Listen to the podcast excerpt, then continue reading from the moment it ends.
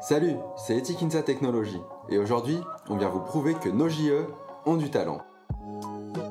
Et en fait, c'est une force énorme cette flexibilité d'emploi des juniors entreprises. Donc on n'a pas besoin de se dire le jour où le pipe entrant est trop grand, comment on gère? Non, bah tant pis, on va faire une petite nuit blanche et on va appeler un ou deux étudiants en renfort sur le campus de l'ESSEC. Moi, c'est Paul et je me trouve en compagnie d'Erwan. Nous sommes juniors entrepreneurs et curieux. Nous voulons en savoir plus sur votre structure. Euh, en tant que junior entreprise, effectivement, on a une image d'ultra-capitaliste, on en joue beaucoup, ça nous fait beaucoup rire. Euh, nous, ce qui compte pour nous, c'est que lorsque les gens nous rencontrent, euh, ils nous trouvent sympathiques, et lorsque lorsqu'ils travaillent avec nous, ils trouvent qu'on travaille bien. Les juniors sont animés par la même mission faire monter en compétence les étudiants de leur école et université. Elles existent en France depuis 51 ans et à ce jour plus de 200 structures, toutes différentes les unes des autres, évoluent au sein du même mouvement.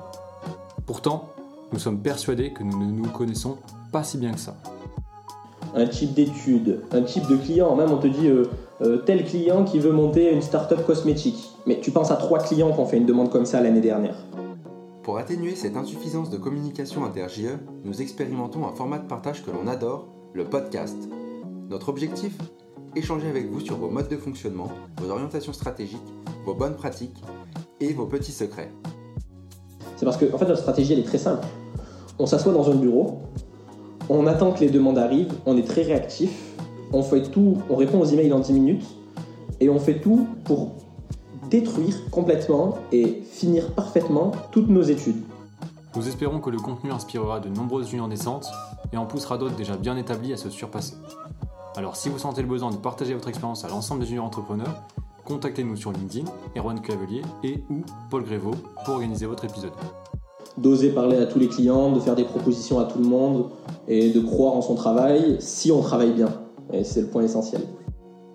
On est sûr que ça vous plaira. Bonne écoute. Euh, salut Fabio. Bonjour.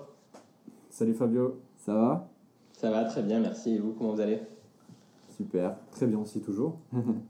eh ben, merci beaucoup d'avoir accepté notre invitation euh, dans ce podcast. Euh, tu vas rendre beaucoup de personnes heureuses, je pense, pas seulement nous. Euh, euh, on est très, on est conscient de la chance qu'on a de t'avoir et de tout le savoir que tu vas pouvoir nous apporter. Euh, sans te le cacher, c'était un peu un objectif ultime qu'on s'était qu'on s'était posé en créant ce podcast, c'était d'avoir la junior ESSEC. Et ben voilà, maintenant tu es là, donc ça fait très plaisir. C'est avec plaisir, merci beaucoup pour l'invitation. Bon, bah, je vais te laisser te présenter, euh, te présenter rapidement ton rôle au sein de la JE et euh, voilà ce que tu fais euh, dans cette structure. Très bien. Bah, du coup, moi, je m'appelle Fabio, je suis en troisième année du programme Grande École à l'ESSEC et je suis l'actuel vice-président de Junior ESSEC. Donc, j'ai intégré la structure au début de ma deuxième année d'école, donc il y a en septembre 2019. Et du coup, je suis présent depuis un peu plus d'un an et j'y serai encore jusqu'à la fin de l'année prochaine scolaire. Donc voilà, mes, mes tâches principales en tant que vice-président, bon, évidemment, je suis au bureau avec tous les autres membres de, de mon année et je m'occupe principalement de l'activité commerciale, du développement du chiffre d'affaires, de réflexion un petit peu sur la performance et sur le suivi de, de nos objectifs. Ok. On va détailler peut-être pour Junior ESSEC, ceux qui connaîtraient peut-être pas la Junior de l'ESSEC. Est-ce que tu peux nous présenter rapidement euh, Tâche JE, comment elle fonctionne euh, Quelle est aussi votre école Ce que vous proposez le plus Et puis euh, peut-être on va commencer à aborder le fonctionnement interne D'accord, avec plaisir. Bon, la JE de l'ESSEC, c'est une JE un peu particulière, parce que bon, c'est la première à avoir été créée. C'est une JE qui a 53 ans, qui date de 1967. Et on essaie d'entretenir un petit peu cette place de leader et de numéro un bah, depuis toujours. On a des objectifs euh, importants là-dessus. Donc en termes d'ancienneté, de chiffre d'affaires, de chiffre d'affaires par personne et de nombre d'études réalisées par an. C'est vraiment des indicateurs chiffrés qui sont très importants pour nous. On réalise 250 études par an et notre chiffre d'affaires avoisine 2 millions d'euros on est plutôt en dessous en général un petit peu. Et c'est, mais c'est le chiffre d'affaires qu'on se fixe en permanence. Donc ce qui fait de nous euh, normalement à peu près le leader du mouvement. Je ne sais pas combien on représente du pourcent du mouvement, mais euh, on est très fiers d'en faire partie et, et de, d'y contribuer euh, grandement. Concernant pour répondre, en, termes de chiffre d'affaires, je crois que c'est à peu près 20% du coup. Ouais, en D'accord. j'allais dire un cinquième, c'est ça, 20%. Ouais, un cinquième, ouais, c'est ça. j'avais légèrement plus en tête, mais je ne vous ai pas le dire, ça doit être quelque chose comme ça, 20-25%. Ouais, très bien. Bon, au niveau de notre organisation, on est une équipe de 16 chefs de projet, 8 en deuxième année et 8 en troisième année. Les chefs de projet en deuxième année travaillent totalement à temps plein. Ça, c'est la force de l'ESSEC, le parcours à la carte qui nous permet en fait de ne pas prendre de cours pendant notre deuxième année d'école, ce qui nous permet en fait de totalement être disponible pour nos études au sein de la JE. Et ensuite, les huit chefs de projet en troisième année qui jouent le rôle de chefs de projet seniors, qui ont à peu près tous réalisé au moins une quarantaine d'études et qui travaillent toujours en binomage avec un chef de projet en deuxième année, ce qui fait de très bonnes émulations parce que du coup, on a les chefs de projet à temps plein jour et nuit, et à côté les chefs de projet plus expérimentés pour former, encadrer, coacher les, les nouveaux entrants. Ok. Quand tu dis à temps plein, ça veut dire qu'ils n'ont vraiment pas de cours pendant un an et ils reprennent la suite de leur scolarité ensuite? Exactement. c'est vraiment remplacé? En fait, on travaille, non, non, c'est, la JE évidemment elle est ouverte à temps plein, mais chaque chef de projet est toujours disponible à JE de 9h à 19h du lundi au vendredi. Et ça, c'est nos horaires officiels d'ouverture et d'accueil des études. Euh, le fait est que comme on est une petite structure et qu'on a un pipe qui est très variable euh, en fonction des périodes, eh ben, forcément, euh, en fait, on ne travaille pas réellement sur ces horaires-là, on travaille beaucoup plus. Mais ça, ce sont nos horaires d'ouverture officiels pour répondre en permanence à nos clients instantanément. On en parlera, mais c'est des choses très importantes pour nous d'être ultra réactifs, ultra disponibles. Donc on se fixe ces 50 heures par semaine de disponibilité. Alors il arrive que parfois on soit indisponible, un rendez-vous client, euh, programme obligatoire à l'ESSEC de une semaine où ben, on est obligé d'être présent au moins un jour. Donc ça arrive, mais euh, sinon officiellement, et la plupart du temps, on est disponible totalement à temps plein. Et, euh, mais ce que je, je, pense que ce que Erwan voulait dire, c'est est-ce que c'est considéré comme une année de césure quand vous travaillez à temps plein pour la JE ou est-ce que ça fait partie de votre cursus?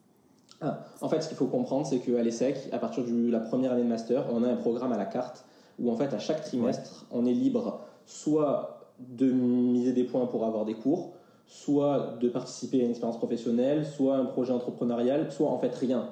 C'est-à-dire que la personne qui ne veut rien faire pendant trois mois à l'ESSEC, elle peut simplement, au bout de deux ans, l'ESSEC dira euh, Tu n'as pas validé euh, tous tes UV de cours de langue, etc., euh, de professionnel, donc tu n'as pas ton diplôme.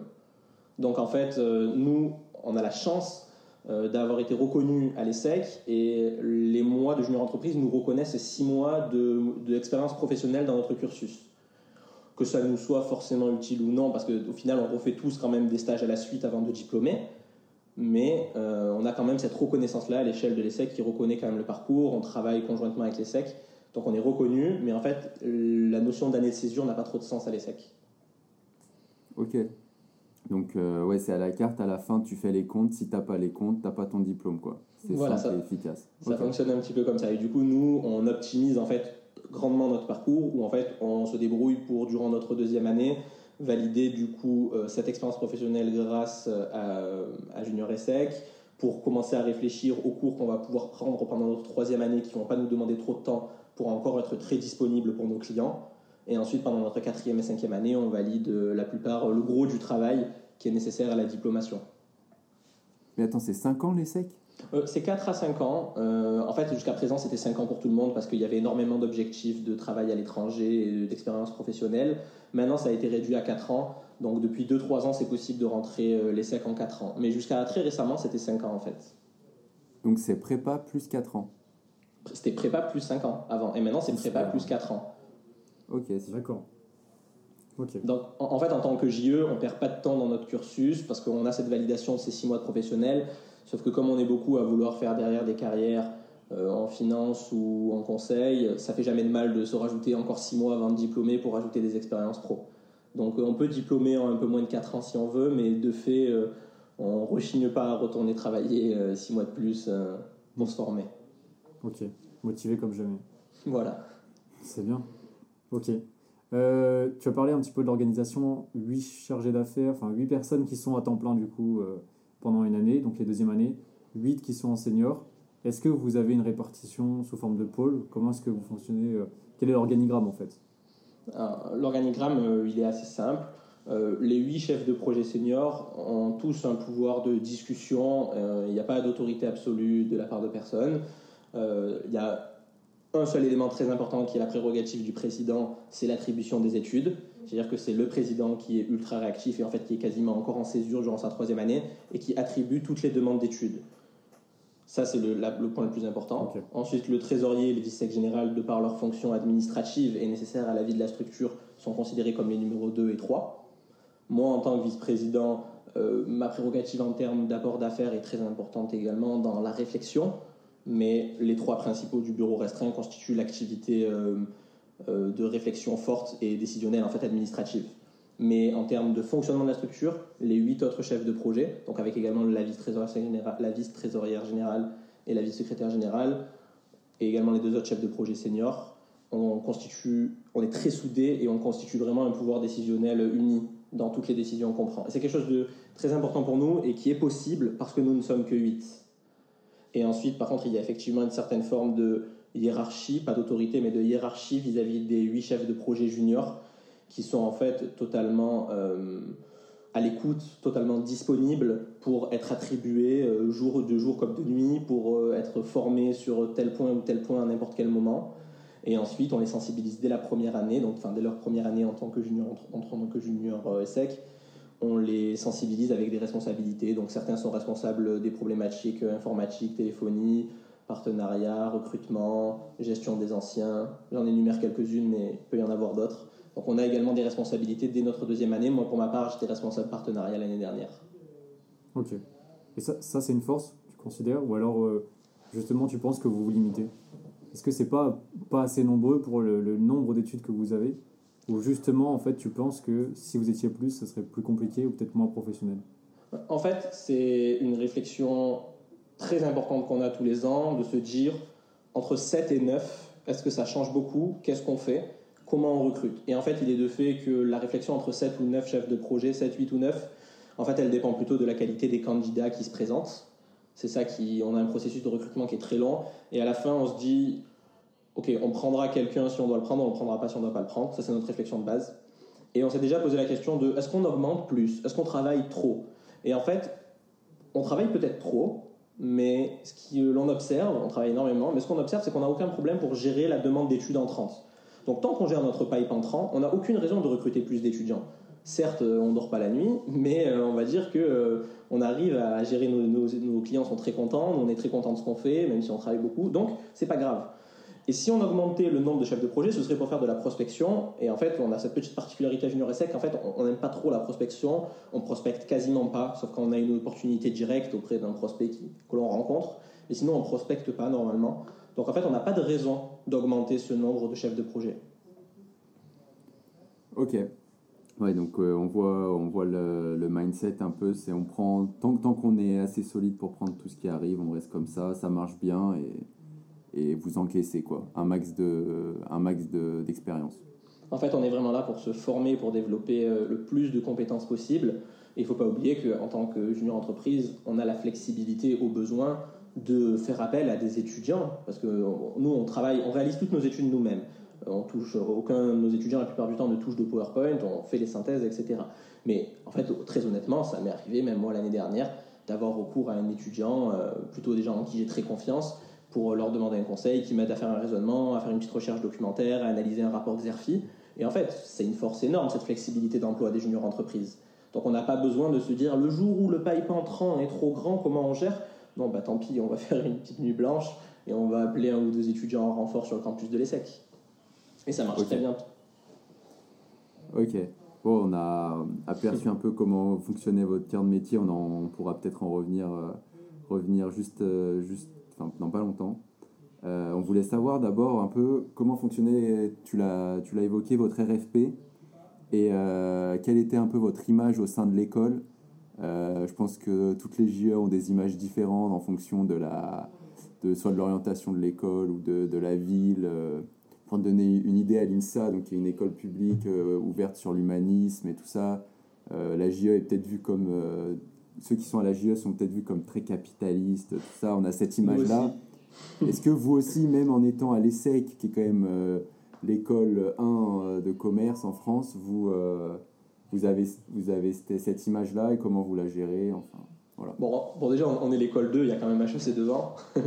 mais euh, mais euh, on est, euh, oui, effectivement, je pense que tout, et en plus, on est une école de commerce, donc école de commerce, de toute façon, on a une mauvaise image. En tant qu'une entreprise, effectivement, on a une image d'ultra-capitaliste, on en joue beaucoup, ça nous fait beaucoup rire. nous, ce qui compte pour nous, c'est que lorsque les gens nous rencontrent, ils nous trouvent sympathiques, et lorsque, lorsqu'ils travaillent avec nous, ils trouvent qu'on travaille bien. Et bon, voilà, c'est ce qui est important pour nous. Et ensuite, au sein de l'école, euh, je pense qu'on est un peu considéré comme des artefacts, puisqu'en fait, dans le couloir des associations, on est tout au fond. Euh, la lumière est allumée. Il faut savoir qu'en fait, on a accès aux locaux de l'école 24 heures sur 24. La sécurité est prévenue. Donc, en fait, on peut rentrer à 2 heures du matin et repartir à 4. Et il n'y a aucun souci. Donc, on a un petit peu euh, des statuts du fond avec la lumière allumée. Mais euh, on est toujours disponible pour discuter avec les gens. On n'est pas loin de toutes les autres activités de l'ESSEC. Et, bon, on s'entend très bien avec tout le monde. On redistribue par an en tout un, un peu plus d'un million d'euros cette année, un petit peu moins, je crois, mais on distribue un peu plus d'un million d'euros par an aux étudiants de l'ESSEC. Donc en fait, on, constitue quand même une manne. Enfin, l'ESSEC en est conscient. L'administration euh, nous mentionne sur leur site internet comme moyen d'avoir des jobs étudiants. Et ça nous fait très plaisir de, voilà, de redistribuer une partie de, voilà, de ce prestige qui est à la fois construit grâce à l'ESSEC. Et c'est l'ESSEC qui nous a donné ses, qui nous a donné voilà, ses aménités, euh, ses bureaux. Euh, c'est l'ESSEC qui nous forme. Donc on est très content de tout cela. Et on est fiers de pouvoir rendre et contribuer de notre part à l'école. Ouais, ok, je, comprends. Euh, pour le RFP, du coup, euh, comment vous recrutez vos membres? Euh, Le RFP, c'est quoi? Le recrutement de vos membres, pardon, le recrutement, la formation de justement des huit chefs de projet juniors. Et alors, la passation. alors, notre recrutement, ah, la passation, c'est très intéressant. le recrutement, tout d'abord, il faut comprendre que on commence son mandat de junior ESSEC en deuxième année. Donc en fait, on a toute une année pour découvrir la junior entreprise en faisant des missions pour la junior entreprise, en venant nous rencontrer à plusieurs événements, plusieurs amphis qu'on organise et discuter avec nous. Lorsque les recrutements commencent vers janvier de la première année, en fait, il y a neuf tours de recrutement consécutifs où en fait chacun des candidats va réaliser un entretien de une heure avec chacun des chefs de projet actuellement en deuxième année. Officiellement, c'est pas comme euh, lorsque on passe un, un BCG ou whatever et qu'on euh, on est éliminé. Nous, on élimine personne. Mais de fait, les gens s'éliminent un petit peu par eux-mêmes quand ils voient que ça demande un peu trop de travail et de préparation entre les tours, ou alors quand ils voient qu'ils sont pas à leur place par rapport à ce qu'ils entendent et ce qu'ils comprennent de la JE. Et il y a une grosse épuration qui se fait naturellement, pas de notre fait, durant ces huit premiers tours. À la fin des huit tours, il nous reste un certain nombre de candidats assez sérieux. Et ces candidats, en fait, ils passent devant un jury constitué de troisième année, donc pas ceux qui sont en année de césure, devant un jury de troisième année et ils présentent un business case de une heure sur un sujet de leur choix. Et euh, c'est souvent très intéressant. Euh, euh, cette année, j'aurai l'occasion d'en être jury. lorsque je l'avais passé en première année, c'était très intéressant, sujet libre, donc beaucoup de plaisir. Chacun peut exprimer ses propres particularismes, si tant est qu'on reste dans le sujet du conseil. Donc c'était, on pense que c'est un processus de recrutement assez robuste. Encore une fois, c'est pas un processus de recrutement qui pourrait marcher si on était 50, parce qu'on ne pourrait pas passer un recrutement avec 50 personnes différentes. Ça marche parce qu'on est 8, parce que chaque chef de projet rencontre chacune des 8 personnes, parce qu'on peut entendre l'avis de chacun des 8 et se concerter entre nous. Donc c'est très.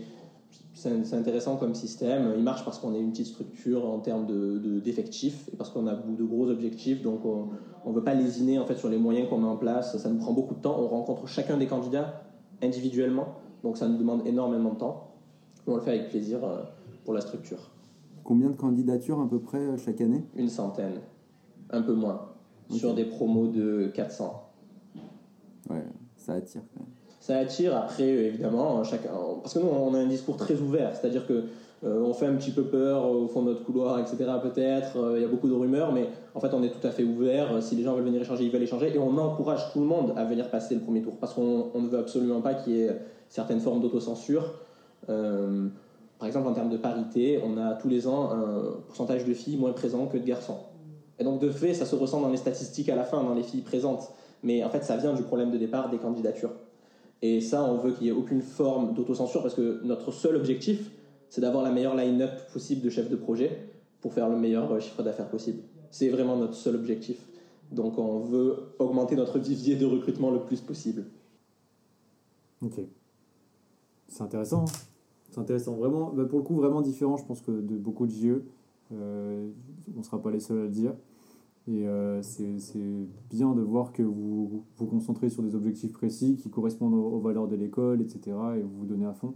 Euh, plus le soutien de l'administration, je trouve ça intéressant. On, on, va parler du cœur de métier. J'aimerais bien qu'on se concentre sur le déroulement vraiment d'une étude. Peut-être déjà par, commençons par le commencement. Vous, comment est-ce que vous recevez une étude? Vous prospectez pas, du coup, tu disais? On prospecte pas. Trop Votre, euh, c'est pas trop votre approche. Alors, est-ce qu'il y a des appels d'offres? Est-ce que vous attendez uniquement grâce à la fidélisation, grâce à d'anciens clients, d'anciens peut-être élèves aussi, surtout? Comment ça se passe? En fait, euh, effectivement, la fidélisation, tant auprès des anciens ESSEC que des anciens chefs de projet, que des anciens clients, ou alors encore toute autre chose. Les personnes qui viennent à nous de par le bouche à oreille, c'est vraiment très important. Je pense que ça représente au moins 90% de notre activité. Sans aucune hésitation, ça doit représenter 90% de notre activité, euh, ce renouvellement. Et ensuite, il y a 10% de nouvelles études qui arrivent euh, par bouche à oreille, ou tout simplement appel d'offres entre plusieurs JE. Une entreprise entend parler des JE, elle regarde un petit peu un classement et elle appelle 4-5 JE, et, souvent on en fait partie. Donc euh, on, a ces appels d'offres également auprès de JE. Pardon? Vous bossez beaucoup votre référencement? Non, très, très peu. C'est des choses sur lesquels euh, peut-être qu'on devrait, mais on a, assez peu, on a assez peu de temps disponible. En fait, c'est un petit peu comme la prospection. Euh, euh, notre LinkedIn, là, cette année, on s'est beaucoup investi sur LinkedIn, un petit peu sur Instagram pour avoir un petit peu d'écho auprès des essais, pour faire du recrutement. Mais c'est des choses qui. On est un petit peu des, déjà vieux, malheureusement, et on n'a pas trop le temps de suivre ces évolutions parce qu'on travaille beaucoup. Le mandat dure deux ans. Et du coup, on, est très investi dans nos études et on travaille pas trop là-dessus. Ok. Si je comprends bien, vous êtes tous beaucoup sur l'opérationnel à fond. En fait, on est tous énormément dans l'opérationnel. Et lorsqu'on cumule, par exemple, je sais que dans certaines JE, il me semble qu'il y a une partie de revenus fixes qui est attribuée de manière arbitraire aux membres euh, des différents bureaux qui euh, prennent une partie sur certaines études en leur qualité de président ou whatever. Et en fait, c'est pas du tout le cas chez Junior et Sec. C'est-à-dire que toutes les fonctions décisionnelles, euh, elles servent en fait à, nourrir et à pérenniser la structure. Et il n'y a pas euh, d'avantage en nature. Euh, le travail, enfin, l'argent vient toujours du travail fourni par tout un chacun et de sa contribution. Les contributions peuvent être éventuellement inégales, mais il n'y a pas d'avantage de statut. Ok, d'accord. Donc là, imaginons donc on a une étude, je sais pas, un, ancien de l'ESSEC qui vous contacte, qui a monté une bah. start-up naissante. Bah, il, peut nous contacter, il peut nous contacter soit sur notre site internet, donc il y a une option pour faire une demande en ligne. Il peut nous mhm. contacter sur notre boîte email directement, mais je l'encouragerais plutôt à nous contacter directement par téléphone, puisqu'on est ultra réactif. Il y a... Notre téléphone ne sonne jamais plus d'une fois. Et je parle de une sonnerie. C'est-à-dire que les huit chefs de projet ont leur combiné et décrochent instantanément à n'importe quelle sonnerie. Et ça, c'est ultra important pour nous parce que ça participe de. On sait à quel point certains de nos clients ont des problématiques qui leur prend énormément de temps, qui sont très stressés par les études qu'ils ont envie de faire ou par leurs projets en cours. Et je pense qu'ils sont très contents d'avoir l'occasion d'avoir des interlocuteurs qui ne les fassent pas attendre longtemps, plusieurs heures, plusieurs jours. Donc notre petit jeu, c'est d'essayer de répondre instantanément à n'importe quel appel et on essaie de s'y tenir. Donc euh, j'encourage plutôt une demande d'études par téléphone. Et, et, lorsque l'appel est effectué, euh, ce qui se passe ensuite, c'est qu'on euh, prend les la demande du client, on, on, prend toutes les notes nécessaires et on lui dit qu'on va le rappeler euh, très vite. Et en fait, on fait la même chose que ce soit par téléphone, par email ou sur notre site internet. Et ensuite, comme je vous l'ai expliqué, le président va décider de qui est le binôme de chef de projet qui va travailler. Ok. Étape suivante. Donc là, analyse du besoin, qualification du besoin maximum, en étant hyper réactif. Bien sûr, hyper actif. le président par téléphone ou vous faites, des, relances par tous les critères qui sont propres à, à ses choix, à ses prérogatives pour décider euh, qui seront les chefs de projet qui travaillent sur l'étude. Et, ensuite, euh, et ensuite, on rappelle et on travaille et on avance. Et en fait, notre but, c'est d'avancer, d'avoir le moins. On n'a pas de séquence de vente ou de séquence de mouvement euh, ultra segmentée. On essaie d'aller très vite sur tout, et afin d'être le, le, plus réactif et de soulager le plus possible nos clients, en leur donnant envie de travailler avec nous. Et on prend du plaisir sur nos études et on veut que nos clients en prennent aussi. Et donc, euh, il faut être très réactif. Ok, ok. Et donc, après, c'est réparti entre chacun d'entre vous, et c'est vous qui réalisez l'émission. Bien sûr. Le suivi du client plus la réalisation de la mission Tout à fait. Et on, fait, également, et on fait également l'administratif. C'est-à-dire qu'on gère en fait l'intégralité de l'étude, de l'édition et la signature des documents administratifs, du suivi de l'étude et de la réalisation des études. Ça, c'est fondamental pour nous parce que on pourrait avoir le même chiffre d'affaires et quasiment pas travailler. En fait, si on sous-traitait tout à tous les étudiants de l'ESSEC. Mais nous, notre cœur de métier et notre leitmotiv principal, c'est d'avoir une valeur pédagogique et en fait une valeur opérationnelle sur le marché de l'emploi très importante. Donc c'est fondamental pour nous de développer toutes les compétences liées au back-office, je dis quelque chose d'évident, mais d'avoir une maîtrise parfaite d'Excel et PowerPoint pour être absolument opérationnel sur n'importe quel stage où on voudrait avancer ensuite. C'est quelque chose de très engageant Junior ESSEC, donc il faut qu'on en retire énorme. euh, Effectivement, il y a le côté financier, c'est très important, mais il y a également le côté compétence et le côté expérience qui est très important. Ok. Et ça, donc peu importe les compétences qui sont, qui sont demandées par le client, vous, allez, euh, vous, pouvez, vous êtes tous suffisamment compétents pour pouvoir y répondre. On n'est pas tous suffisamment compétents pour pouvoir répondre à toutes Ouais. les demandes. Ce qui se Et passe, tous les c'est que- domaines aussi. mais ce qui se passe, c'est que toutes les compétences sont normalement réparties parmi les huit chefs de projet au moins seniors. Ce qui veut dire que quand les chefs de projet juniors sont attribués au début de l'année, on leur demande pas de compétences au départ. Parce qu'en fait, ils vont apprendre dans le cadre de leur formation. Ils ont déjà appris, parce que souvent, il y en a qui ont, été chargés de mission la première année. Mais ils vont apprendre sur le terrain. Mais ce qui va se passer, c'est que les chefs de projet seniors ont déjà une année de césure à 100 heures par semaine dans les pattes. Et en fait, ont déjà réalisé tous au moins 40 études. Donc on trouvera toujours une compétence parmi les chefs de projet. Il y en a qui ont fait beaucoup de veille juridique, par exemple, de veille juridique, euh, de veille médiatique. On est quelques-uns à avoir fait des business plans. Donc quand il y a une demande de business plan, on est au moins 4 chefs de projet, peut-être plus, mais on est au moins 4 chefs de projet sur les 8 à être capable de gérer un business plan financier, la réalisation d'un pitch deck et des dossiers assez robustes, d'une, euh, au moins une centaine de slides de pitch deck en, une semaine. C'est des choses sur lesquelles on a travaillé intensément et on arrive à faire cette passation de savoir d'année en année. Et si on a des difficultés, et, très honnêtement, ça va plus nous arriver, euh, lorsqu'on a des grosses difficultés, ben, on n'hésite pas à faire appel à un étudiant de l'ESSEC, encore une fois, pour, nous aider. A, dans le cadre d'un business plan, on avait quelque chose de très ambitieux, euh, avec euh, des, gros, des, gros, des grosses problématiques de valorisation l'année dernière, c'était sur un secteur très précis. On a appelé un, ancien JE euh, qui est venu nous aider, un 4A, qui était à l'ESSEC et qui était disponible. Un 4A ESSEC est venu et nous a accompagnés dans le cadre de cette mission et, a travaillé conjointement avec un 2A et un 3A. Et ça, ça pose pas de souci, encore une fois, grâce à la flexibilité. Et j'encourage toutes les JE à, utiliser les ressources, en fait, à, à, travailler au maximum pour développer leurs propres skills, mais à aller chercher les compétences et à se nourrir des compétences des gens de son école. C'est super important. Ok. C'est vrai que vous avez du coup un, un vivier de compétences assez large et comme tu dis, 100 heures par semaine pendant un an, t'engranges de l'expérience. Donc tu peux répondre à peu près à quand on te demande une étude de marché, ça te fait pas peur quoi. En fait, tu tiltes. C'est-à-dire quand on te demande une étude, tu as directement, on fait 250 études par an. Donc quand tu entends une méthode, que ce soit un secteur, une méthodologie, un type d'étude, un type de client, même on te dit euh, euh, tel client qui veut monter une start-up cosmétique. Mais tu penses à trois clients qui ont fait une demande comme ça l'année dernière. Et tes trois A, t'avaient aussi raconté des anecdotes sur deux demandes comme ça encore l'année d'avant. Donc euh, même si c'est des choses qu'on pas forcément signées, tu as des références, tu as des méthodologies, donc tu as de la réflexion. Ça, ça c'est, on s'inspire beaucoup des cabinets de conseil professionnels là-dessus. C'est-à-dire qu'on a un, un, suivi très important évidemment de notre pipe entrant. Et du coup, on sait ce qui a déjà eu lieu. On a un suivi très important sur déjà plus de 25 ans des études réalisées. Je crois que les, les, traces les plus vieilles qu'on a, c'est un peu plus de 25 ans. On a plus de 25 ans de, de traçabilité sur les études qu'on a faites. Donc euh, on sait s'inspirer de, de, de, notre historique en fait. Ok. Bon, euh, hyper intéressant.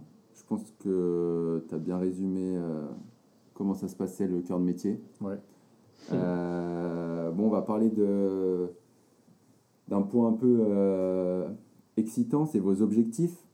Du coup, tu en as parlé un peu au début de, de l'épisode, euh, du, du 2 millions de CA. Paul, il aime les chiffres. Est-ce que, euh, est que vous avez d'autres indicateurs que vous regardez, que ce soit en nombre d'études, ou alors est-ce que même vous avez comme objectif de gagner des prix? On sait que vous avez gagné la meilleure étude en conseil cet été. Mmh. est-ce que c'était un objectif de votre mandat ou c'est venu comme ça? Non, non, alors je, je parlais un peu pour les chiffres, après on parlera du prix de la meilleure étude parce que c'était une surprise, on en est très content. C'est pas quelque chose qu'on est habitué à participer et bon, ça s'est très bien passé. Je pense qu'on le refera d'ailleurs peut-être. On doit d'abord parler un peu des objectifs.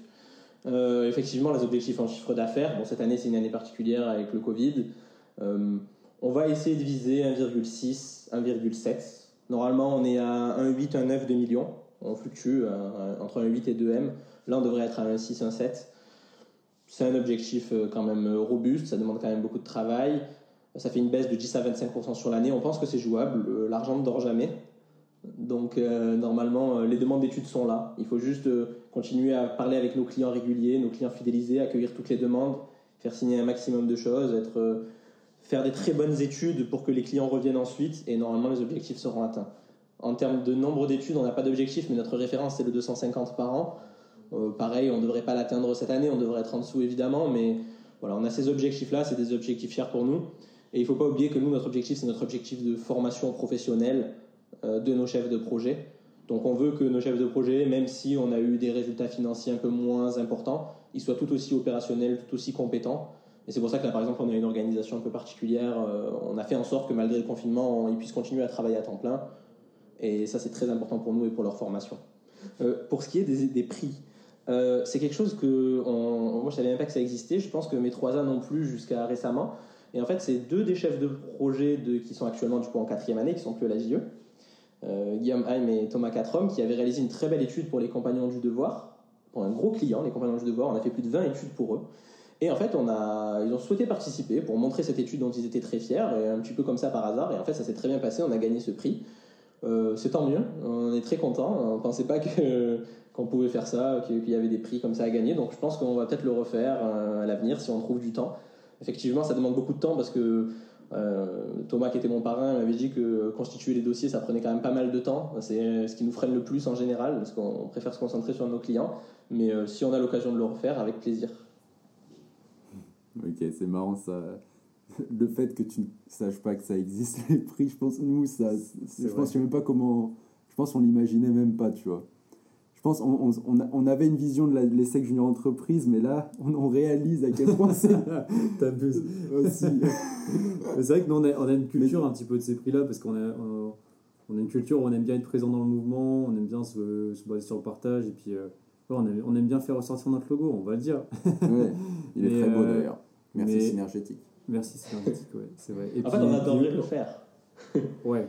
On adorerait être très disponible, mais en fait, on est, on est souvent très pris. C'est pour ça que Hmm. je ne sais même pas comment ça fonctionne, par exemple, les élections à la CNJE. Je pense que tous les JE peuvent candidater après ou pendant leur mandat.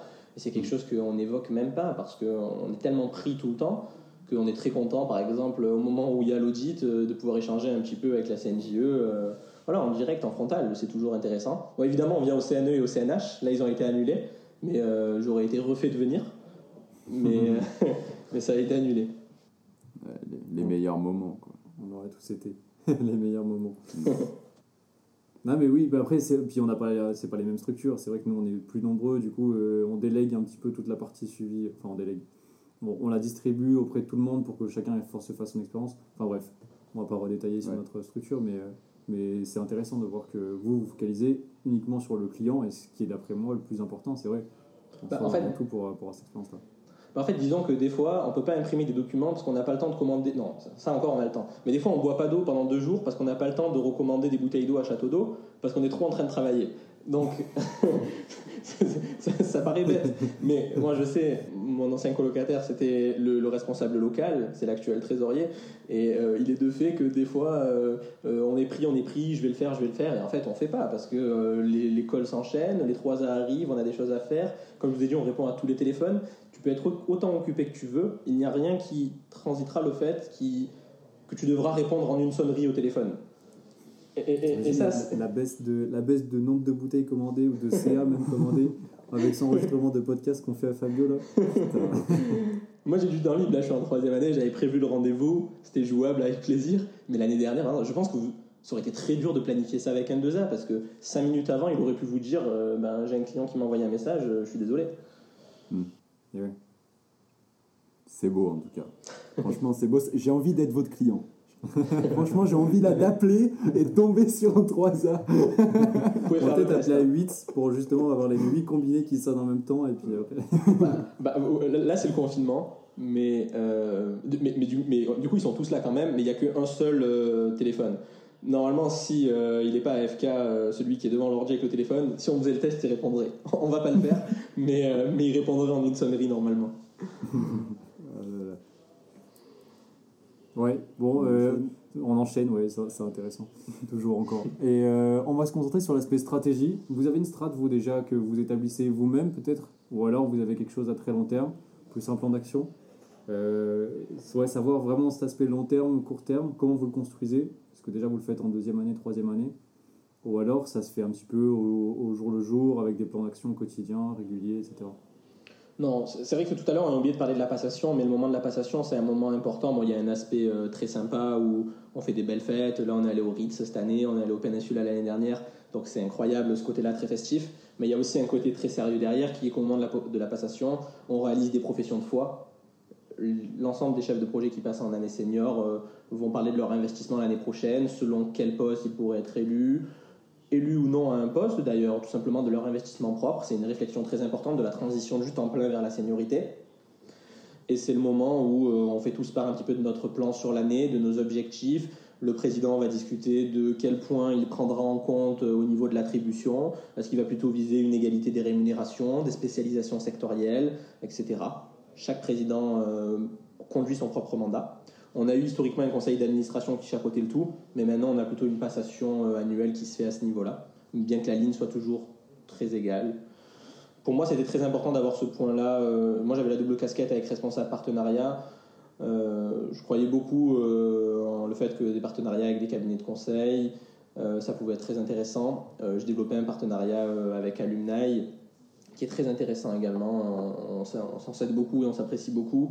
Et je pense que c'est très important que chaque chef de projet ait la main sur ses projets qu'il a présentés aux autres, qui ont été acceptés, mais qu'il y ait une progression de la sorte au niveau de chacun gère ses projets. Ok, d'accord. Et ça, donc, ça se fait euh, vraiment au moment de la passation, comme tu dis En fait, au moment de la passation, chaque chef de projet réalise sa profession de foi et discute de, des objectifs qu'il va se fixer.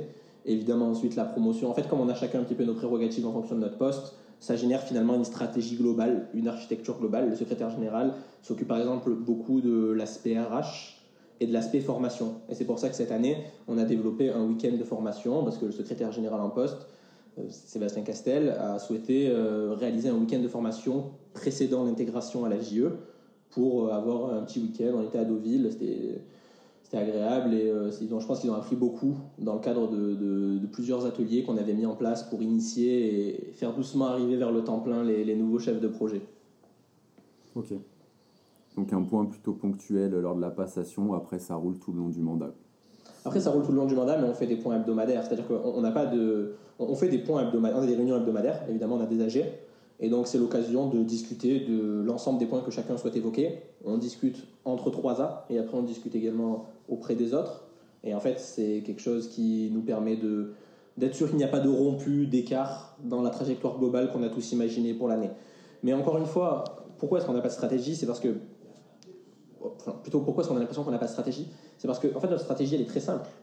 On s'assoit dans un bureau, on attend que les demandes arrivent, on est très réactif, on fait tout, on répond aux emails en 10 minutes et on fait tout pour détruire complètement et finir parfaitement toutes nos études. Et en fait, quand on, quand on se dit ça, on se pose plus la question de est-ce que le canal de vente est bien de cette manière-là Est-ce que euh, j'ai envoyé le questionnaire de satisfaction et j'ai traité l'analyse du questionnaire de satisfaction de mes clients à la fin En fait, on enlève ces choses-là et juste on travaille. Et, on essaie, et on essaie de, Et ça marche bien, à peu près. évidemment, on n'est pas parfait, mais en faisant ça, on essaie de se dire on est là, on se soutient, on est à 8 enfermés, voire à 16 et on travaille, on travaille, on travaille et, ça va payer. Et le travail, en général, ça paye avec nous. Après, si, je peux me permettre, c'est vrai que vous avez une chance parce que vous avez une bonne position, vous avez une bonne école, etc. Donc ça, c'est cool, mais, euh, mais vous n'avez pas plus à le développer. Euh, Bien sûr. Je ne sais pas si c'est. Peut-être que ce sera intéressant de se pencher sur les mandats précédents qui peut-être ont galéré à un certain, moment, à un certain moment. En fait, on a, on, a la chance d'être une bonne école, on a aussi la chance euh, d'être une bonne JE, d'être reconnu, d'avoir ce pipe entrant, évidemment que tout ça, ça nous aide. Mais je pense quand même, euh, la prospection, je pense que c'est très bien même pour des JE de plus petite taille, mais je pense qu'il ne faut pas négliger euh, la recommandation et le pouvoir du bouche à oreille. Je pense que c'est fondamental dans la recommandation. Ça, c'est pas parce qu'on est junior et sec qu'on a des demandes de clients qui nous disent euh, Ah oui, c'est un tel qui nous a parlé de vous, soit de la même boîte, mais soit d'une autre boîte. Et dès lors qu'on arrive à passer la barre du bouche à oreille, pas au sein d'une entreprise, mais entre le réseau presque personnel des collaborateurs, en fait, euh, c'est de la prospection indirecte. C'est-à-dire que c'est évidemment, on n'envoie pas les contributions parce qu'on n'a pas échangé, on n'a pas fait des, des, euh, des, calls avec tout le monde, on n'a pas un Excel qui suit les personnes avec qui on a parlé. Donc effectivement, on a l'impression que ça rapporte moins. Mais en fait, je crois vraiment beaucoup à ce pouvoir-là d'une année sur l'autre de, la base de clients qui ne va faire que croître en fait, qui n'a pas de raison de diminuer. Donc effectivement, euh, c'est dur de se dire ah moi je vais pas me, cette année je, je gagnerais peut-être un peu plus si je faisais de la prospection. Parce qu'il y aurait plus de pipe sur le moment. Mais en fait, pour consolider vraiment une structure et des clients, je pense que c'est important d'avoir des relations très très fortes. On a des clients, comme je vous ai dit, euh, les compagnons euh, du devoir, on a fait plus de 20 études avec eux, et c'est un client euh, indéboulonnable, avec qui on a des relations très privilégiées et, de confiance absolue. Vous voyez, on, est venu les présenter à la CNJE, on n'était jamais venu avec une étude avant, et c'est parce que ça nous faisait vraiment plaisir de venir avec ce client-là. C'est la stratégie, c'est la satisfaction client, quoi. Le maître mot. Oui, c'est exactement. ok. Bon, tu parlais un peu de chiffres. Comme disait Erwan, j'aime bien les chiffres. Euh, ouais, vous êtes. Euh, bon, ben. Au sein du mouvement, euh, vous êtes reconnu pour être des bons gros sharks. Et c'est ce qu'on aime. Et vous vous le cachez pas. Et justement, de là vient la satisfaction client. Hein. Nous, on croit que être un shark, c'est être là pour le client. Et je pense que tu nous l'as bien prouvé depuis le début. Et qu'est-ce que tu réponds à ça? Est-ce qu'il faut être un shark?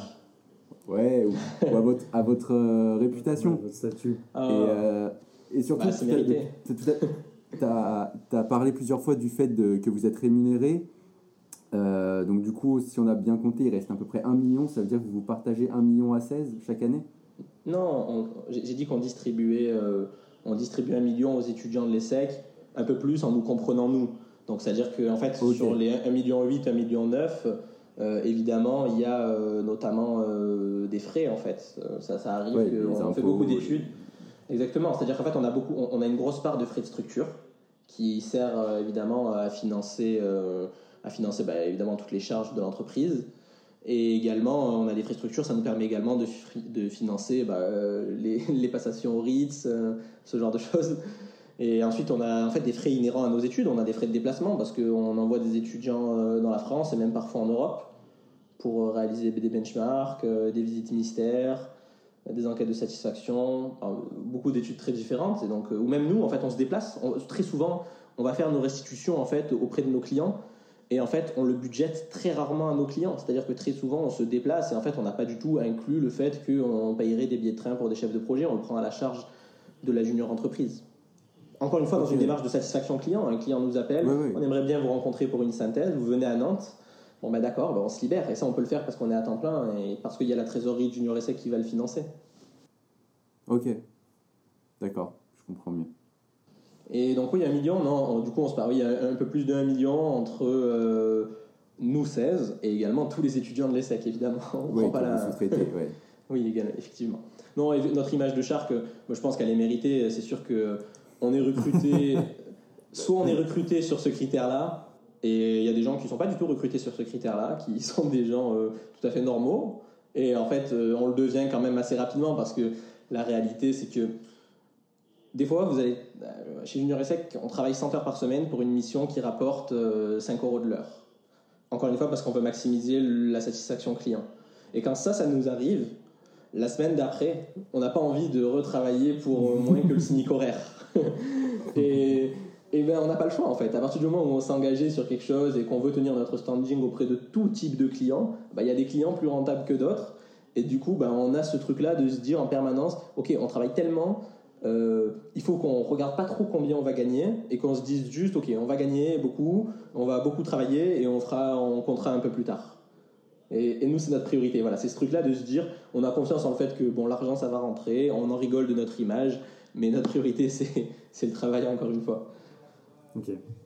Après, on est un peu. Je pense que on est quelques-uns. Je suis pas le plus mauvais à être un peu pimper. Euh, et donc, du coup, ça, ça aide pas à notre image de Shark. Donc, euh, bah, moi, ça me plaît, moi, ça me plaît beaucoup. Donc, euh, c'est tant mieux comme ça. Fait. Ouais, c'est bien. tu viens de la pêche. bah, il n'y a pas trop de raisons. C'est pas une mauvaise image. vraisemblablement, vu les carrières auxquelles on va se destiner on veut quasiment tous travailler euh, dans le conseil, la finance, certains dans l'entrepreneuriat, mais bon, euh, du coup, ça, ça nous dérange assez peu cette image-là, parce que bon, à partir du moment où on n'a pas l'impression de l'avoir volé euh, et qu'on sait ce qu'on donne pour ça en termes de temps et de valeur ajoutée pour le client, c'est ce qui compte le plus. Ok. Non, mais ça se justifie complètement, c'est bien. Vous, avez actuellement des gros projets en cours, à part, à part on va dire l'aspect client, donc vos études. Est-ce que vous avez, vous, des projets en cours ou des futurs projets qui vous font kiffer, des trucs que vous avez envie de lancer son la structure et qui va la renouveler, j'en sais rien euh, c'est pas des gros projets, en toute humilité, on a des projets inhérents à notre mandat. Euh, on travaille sur une refonte de notre ERP. On avait un ERP interne, on a toujours un ERP interne, on fait développer par des prestats. Et c'est, donc un projet un peu important. On avait hésité à passer par des gros éditeurs, mais euh, type Salesforce, SAP, euh. Finalement, on préfère passer avec des acteurs qui vont être fiables, robustes, euh, malléables dans leurs leur prestations. Ça, c'est quelque chose d'important pour nous. Euh, on a des projets un peu plus cool, euh, type le YJE ou la PASS qu'on prépare. Là, notre YJE a été annulé. L'année dernière, on était parti à Cuba. Là, cette année, je peux pas vous dire où on aurait dû aller, mais euh, ça a été annulé et, et on espère que, et on espère pouvoir y aller euh, quand tout ça sera fini. oui, c'est assez incroyable les destinations, c'est euh, genre Corée, Panama, Cuba, Seychelles, c'est des choses assez incroyables. Il veut aller sur Mars. Non, on n'a pas les moyens, on n'a pas la trésor pour aller sur Mars. On peut aller loin, mais on peut pas aller sur Mars. En fait, Mais- cinquième du CA du mouvement, quand même, faut pas abuser. Ouais. Après, on a un partenariat, comme je vous ai dit, qu'on a développé cette année avec Alumni. Euh, on a Ouais. plusieurs projets dans le pipe euh, qui devraient arriver. Euh, donc, c'est des choses sur lesquelles on s'investit également. On peut, comme il y a, les projets sont en cours, on ne peut pas trop les dévoiler pour l'instant, mais on est content également de ce partenariat-là. C'est un bel acteur qui fondé par un ancien JE qui, pardon, fondé par un ancien ESSEC qui est très, très ami avec de nombreux anciens JE. Et donc forcément, il y avait cette aménité naturelle, voilà, ce, tropisme entre les structures qui nous a un petit peu rapprochés euh, l'année dernière. Et enfin, on discute également avec des anciens sur des projets de formation au conseil, avec des anciens qui sont au BCG, chez Parthénon, ou alors avec des anciens qui sont en private equity. Donc on, voilà, on prend tout ce qu'il y a à prendre, on mène des projets. On n'a pas énormément de temps libre, donc on n'a pas d'énormes projets très ambitieux, mais on prend beaucoup de plaisir et on continue de travailler euh, sur tout ça. Vous êtes pas mal tourné ouais, vers, les, entreprises de ce que tu nous dis. Et c'est les principaux projets que vous avez, vous, les, vous le faites en partenariat avec euh, ces structures? Euh, quoi d'autre en fait euh, sinon? C'est ce- peut-être qu'il y a des choses qui- que, je me, que je me dis qu'on, que j'ai pas en tête qu'on, qu'on fait que je me rends pas compte mais euh, Non, non, mais c'était pas, c'était juste, c'était juste une remarque en disant, ben, vous êtes hyper ouvert vers le monde professionnel en fait, et ça va dans le Ah, sens oui. de ce que tu dis depuis le début, que vous êtes là pour vous former, et mais Mm. du coup, c'est, ça ressort aussi avec vos projets quoi.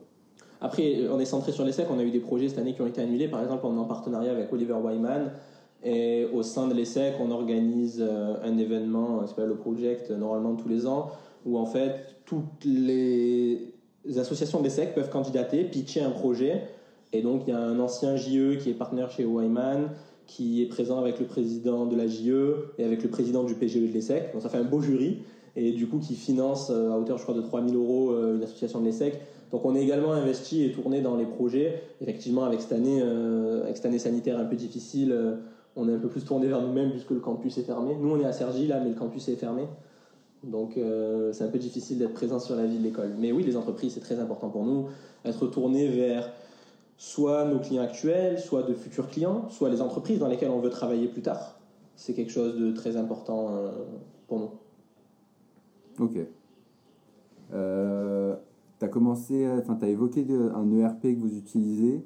Euh, Est-ce que vous avez des outils euh, un peu favoris, des outils de prédilection, de prédé- prédilection pardon, euh, dans votre JE euh, ouais, Est-ce que tu peux nous parler d'un outil que vous utilisez, que, que, tu apprécies Bon, J'ai pas de réponse magique, désolé. Ouais. on utilise, euh, comme je l'ai dit, le RP, c'est déjà pas mal. On a un C'est quoi votre ERP euh, C'est un, outil interne en fait. On n'a pas de, on n'a pas de prestat. On fait développer euh, un software et en général il nous tient 3-4 ans. Et après on voit, on avance comme ça euh, sur des mandats de 3, 4, 5 ans. Donc Vous suivez la on- techno, quoi. on suit la techno exactement, on benchmark un petit peu, on a fait des, on a fait des demandes auprès de quelques acteurs euh, un peu plus gros, je vous ai dit, type SAP cette Ouais. année, mais euh, c'était vraiment hors budget, c'était pas assez malléable pour nous, euh, on est très content de, voilà, de la personne qu'on a trouvée qui travaille avec nous. Euh, sinon, les outils très classiques, hein, on utilise euh, tout le back-office nécessaire à la vie du bon petit consultant, et on travaille avec ça. On a certains de nos chefs de projet qui savent faire du VBA et qui travaillent à l'automatisation de certains de, de nos produits, certaines de nos synthèses. Ça nous aide beaucoup. Et voilà, on avance comme ça. On a eu beaucoup de problèmes cette année euh, informatique numérique. Ça ne nous a pas ralenti, fort heureusement. Mais on a, on a eu pas mal de problèmes avec nos prestataires email, par exemple. On est en train d'en changer. Mais euh, rien que je conseillerais particulièrement. Je sais que il me semble que par exemple Sphinx est beaucoup recommandé au sein de la CNGE. C'est un outil, je crois, de, de traitement des données qui est pas mal utilisé. Euh, nous, voilà, on est un peu plus euh, en- à l'ESSEC, on a les outils ESSEC euh, qui fonctionnent bien. Si on a besoin, on utilise Google Form. Mais voilà, encore une fois, j'ai pas de réponse euh, magique à vous donner. Ok. Pas de souci. On passe. euh, ouais, on- on encore une petite dernière question que j'aimerais bien vous poser. C'est Ouais, le fait que vous travaillez quand même avec des. C'est assez remarquable le fait que vous travaillez avec des grands groupes, quelques startups qui sont très connus.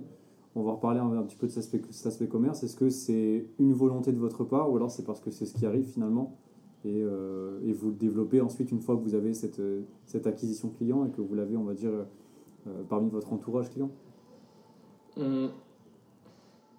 Si je refais l'histoire, je pense qu'au départ, ces clients-là sont arrivés parce qu'il y avait des anciens essais qui travaillaient dans ces entreprises-là. Donc je pense que ça a peut-être fermenté des premières demandes d'études euh, liées à cela. Ensuite, euh, il faut quand même pas négliger parfois les appels d'offres de la CNJE. Ça arrive, l'année dernière, il y a eu euh, un Auchan. Je sais plus, il y a eu deux, trois grands groupes français l'année dernière. Il y a eu un ou deux Vinci. Donc il ne faut pas né- négliger ces appels d'offres aussi. hein. Il faut que toutes les JE osent candidater et osent rentrer dans ces appels d'offres euh, sur Kiwi. Et euh, je pense qu'il n'y a aucune autocensure encore à avoir à ce niveau-là. Euh, certains clients vont préférer euh, un indicateur prix très bas, d'autres un indicateur performance très haut. Donc il n'y a aucune autocensure à avoir. Nous, je pense que la réalité pour laquelle on travaille plutôt avec des grands groupes, c'est parce que je pense qu'on a un pricing relativement cher par rapport, pas par rapport à un cabinet de conseil professionnel évidemment, mais par rapport aux autres JE. Et c'est à la fois un atout et un inconvénient, c'est ce positionnement-là où on est quasiment professionnel, mais où dans la réalité, ben, on est encore étudiant, et qui fait que nos prix sont parfois, souvent, au-dessus un peu des autres JE. Alors nous, on croit beaucoup en ça parce que on croit en la valeur ajoutée supplémentaire et en notre professionnalisme, notre disponibilité, et on pense que ça a un coût, et on ne pourrait pas s'aligner sur les prix de certaines JE. Mais euh, du coup, c'est ça qui fait, je pense, qu'on rate certains appels d'offres, certains mandats, on passe à côté parce qu'on est un petit peu trop cher. Ok. Donc, de fait, on travaille avec beaucoup de gros clients qui se disent euh, Bon, moi j'ai euh, 18 boules à mettre, euh, je vais prendre le deck qu'on m'envoie le plus quali, je vais faire un appel d'offres auprès de 10 JE. Et si on prend uniquement l'aspect qualitatif, on essaie de se démarquer dès le départ. La proposition d'intervention, c'est important. Et on essaie de se démarquer euh, dès le point numéro zéro, en fait, dès la prise de contact, encore une fois, le téléphone en une seule fois, euh, l'appel d'offres très rapide qui arrive dans la boîte email du client et un appel d'offres très complet. Enfin, une proposition d'intervention, je veux dire. Une proposition très complète. D'accord, très bien. Mais on travaille avec des entrepreneurs aussi. hein. On, travaille avec des entrepreneurs aussi et avec des startups. Par exemple, j'ai travaillé avec Voodoo. C'est un éditeur de logiciels français qui vient de passer licorne. C'est une belle réussite française. C'est une startup qui a 7 ans et qui vient de passer le milliard de capitalisation. Je sais plus qui a investi. Je crois que c'est Tencent qui a racheté des parts chez eux. Goldman avait mis euh, 200 millions il y a quelques années. Donc euh, c'est une startup et encore une fois, je pense que c'est pas si gros que ça et c'est ce genre de belle boîte qui est accessible en fait à, je pense, n'importe quelle junior entreprise. Faut essayer de trouver les bons acteurs, euh, d'échanger avec eux. Là, encore une fois, j'essaie de me mettre dans ma position si j'avais pas mon pipe entrant. Je pense qu'il faut essayer de- d'aller parler avec euh, le bon interlocuteur, euh, quelqu'un de réceptif, prouver qu'on a des belles valeurs, qu'on travaille bien, qu'on n'est pas juste là un petit peu pour gagner de l'argent et pour faire des trucs entre un cours d'espagnol et un cours de compta. Évidemment, le temps plein, c'est pas possible pour tout le monde, c'est un statut propre à l'ESSEC, mais je pense que tout le monde peut dégager beaucoup de son temps pour s'investir pour ses clients. Et, du coup, je pense qu'il ne faut pas avoir de complexe, encore une fois. Je me répète un petit peu, mais voilà, c'est ce que je voulais véhiculer sur, euh, sur ce truc-là, d'oser parler à tous les clients, de faire des propositions à tout le monde et de croire en son travail si on travaille bien. Et c'est le point essentiel. T'as raison. Non, c'est sérieux, c'est quand il y a un client, euh, un projet, il faut être sérieux jusqu'au bout, je suis entièrement d'accord. Bah, merci. euh, je pense qu'on va arriver à la fin là. Ouais, tu te fais la dernière Euh, question? Euh, dernière petite question euh, ben, qui est, qui est peut-être piégeuse, je sais pas. Non, je rigole. Euh, qui aimerais-tu voir euh, dans ce podcast? Ah. Euh, alors, nos 3A s'entendaient très bien avec la JE de ICN, après les avoir rencontrés au CNE. Euh, alors moi, je les connais pas, mais ils nous ont invités à leur passe. Et ils nous ont envoyé une lettre euh, l'année dernière pour nous souhaiter la bonne année. Bon, ça a l'air d'être des gars vraiment sympas. Donc déjà, j'espère que nous, euh, ma promotion, on aura l'occasion de les rencontrer s'il y a des événements euh, CNJE. Et si on peut les entendre sur le podcast en attendant, euh, je pense que c'est des personnes agréables à entendre. Bon, bah, je pense que c'est noté. Avec plaisir, ça serait très sympa. Bah, avec Encore une fois, on envoie le mot. On envoie le mot et on attend, on attend le message LinkedIn. Voilà, c'est ça. Nous, ça se passe comme ça. Avant, on prospectait. Maintenant, on reçoit des messages LinkedIn. On va pas faire le boulard comme ça. Ah, ça va, ouais. on a, on a le droit de faire le boulard. On a attendu les secs pendant, pendant une heure. Ça nous a fait extrêmement plaisir. Franchement, moi, je suis refait de t'avoir eu. Et Très, Très content. Ouais, très content de voir- d'avoir eu la, la première JE finalement. ouais, Et, euh, du ben, monde. On voit qu'il y a de l'expérience et euh, on voit qu'il y a du professionnalisme. Je pense que beaucoup, beaucoup de personnes peuvent s'inspirer de ce que tu as dit. Ça te paraît presque évident sur certains points, mais il y a beaucoup de choses qui ne sont pas innées chez tout le monde parce qu'on n'a pas la même expérience, on n'a pas le même formalisme, on va dire aussi, et c'est intéressant.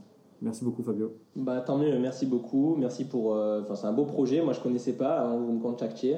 Je suis très heureux euh, d'avoir trouvé du temps et de vous avoir rencontré. Euh, Merci, je pense, de la part du mouvement pour euh, ce beau projet que vous drivez. Et j'espère que vous ferez des- que ce sera un beau podcast celui-là et qu'il y en aura d'autres beaux encore après. Ah, c'est sûr et certain qu'il va être magnifique celui-là. Toujours professionnel, même, même dans les relations avec les, avec les autres juniors, il est professionnel. Incroyable, bon, merci beaucoup. En tout cas, une prochaine avec grand plaisir. C'était super. Et puis, Également. ben, que le partage euh, soit, fa- soit fait au- auprès de tous.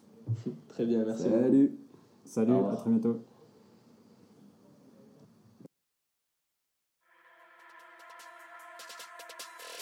Merci d'avoir écouté cet épisode jusqu'à la fin. On espère qu'il vous a plu et si c'est le cas, n'hésitez pas à mettre 5 étoiles, à partager au sein de votre JE et à nous laisser un avis sympathique, ça fait toujours plaisir. Ça nous aidera en plus beaucoup pour le référencement et pour faire connaître le mouvement à encore plus de monde. Aussi, si vous souhaitez partager cet épisode sur les réseaux, n'hésitez pas à nous mentionner, on vous fera une belle dédicace. Notre dernier message à vous faire passer, continuez de vous engager dans notre mouvement. On ira loin, ensemble. Si vous souhaitez nous rencontrer, n'hésitez pas.